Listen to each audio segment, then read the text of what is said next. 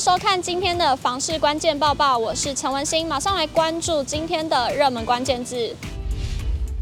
今天的热门关键字：土地交易、建融利率。央行在去年十二月祭出第四波的打炒房，其中一项就是购地的贷款最高成数降为五成，保留一成的动工款，并要求借款人要切结于一定期间内动工。今年一月，央行则以要在十八个月内动工为规范，而到了年底，面对升息还有高通膨、土建龙紧缩等压力，让建商的购地策略转为保守。根据第一太平戴维斯统计，今年土地交易规模明显下滑，全年成交金额减少了百分之三十九。其中，建商全年购地金额为一千零五十九亿元，较去年的两千一百一十二亿元年减率达五成。主因除了公部门减少释出建地以外，加上二零一九年到二零二一年之间，建商购地金额累计超过六千亿元，土地库存丰富，这也使得土地新案评估上更为谨慎。第一太平戴维斯研究部资深协理丁文珍表示，今年在升息、央行紧缩之下，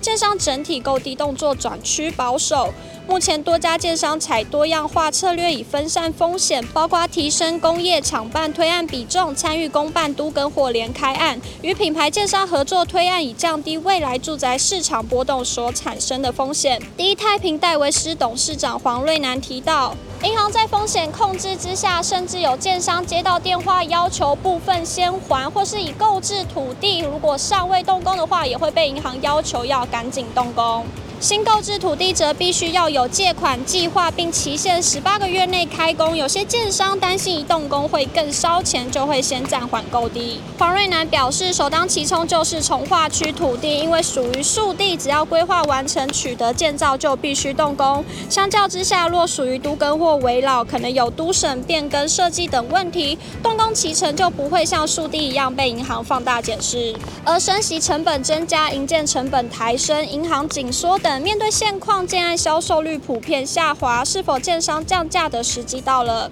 黄瑞南认为，即便土建融利率大幅的飙升，但对于多数建商仍在可负担范围内，但可能会透过缩减推案或调节手中其他土地因应。即便到二零二三年，至少明年上半年仍看不到降价可能。黄瑞南表示，明年住宅市场将处于量缩格局，但价格应该会持平，除非市场出现全面降价情形，否则不论新现案或待售于无人难见到降价。但要谈房市是否已经出现转机，目前。前升息、资金紧缩、政府打炒房之下，还未见明朗。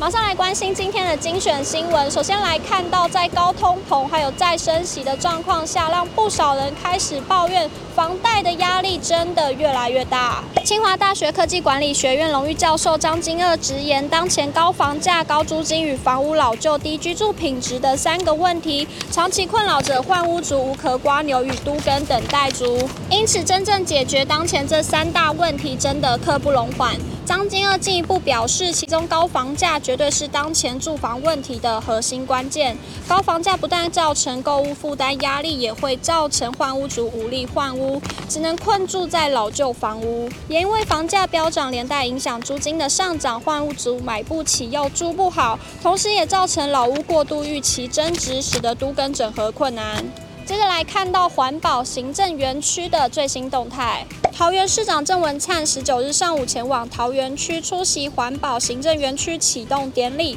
郑文灿表示，环保行政园区占地约一点六公顷，原为旧司法园区建物楼，地板面积约三千坪。升格后，由于环保局业务量与编制员额增加，在桃园地方法院及桃园地方检察署搬迁后，市府编列预算将园区整修，并规划为环保行政园区，供环保局及环境清洁稽查大队进驻使用。无论办公或洽公都很方便。最后来看到台北市旧社区设置充电桩补助案，将在明年一月一号起生效。台北市府为达到发展低碳及智慧城市目标，使各公寓大厦社区能与时代发展接轨，成为电动车友善社区，已订定台北市公寓大厦设置非营利电动车充电设备补助要点，并于一百一十二年一月一日起生效。建管处处长刘美秀表示，民国一百零八年七月一日前取得建造执照，并依公寓大厦管理条例成立管理委员会或推选管理负责人之公寓大厦，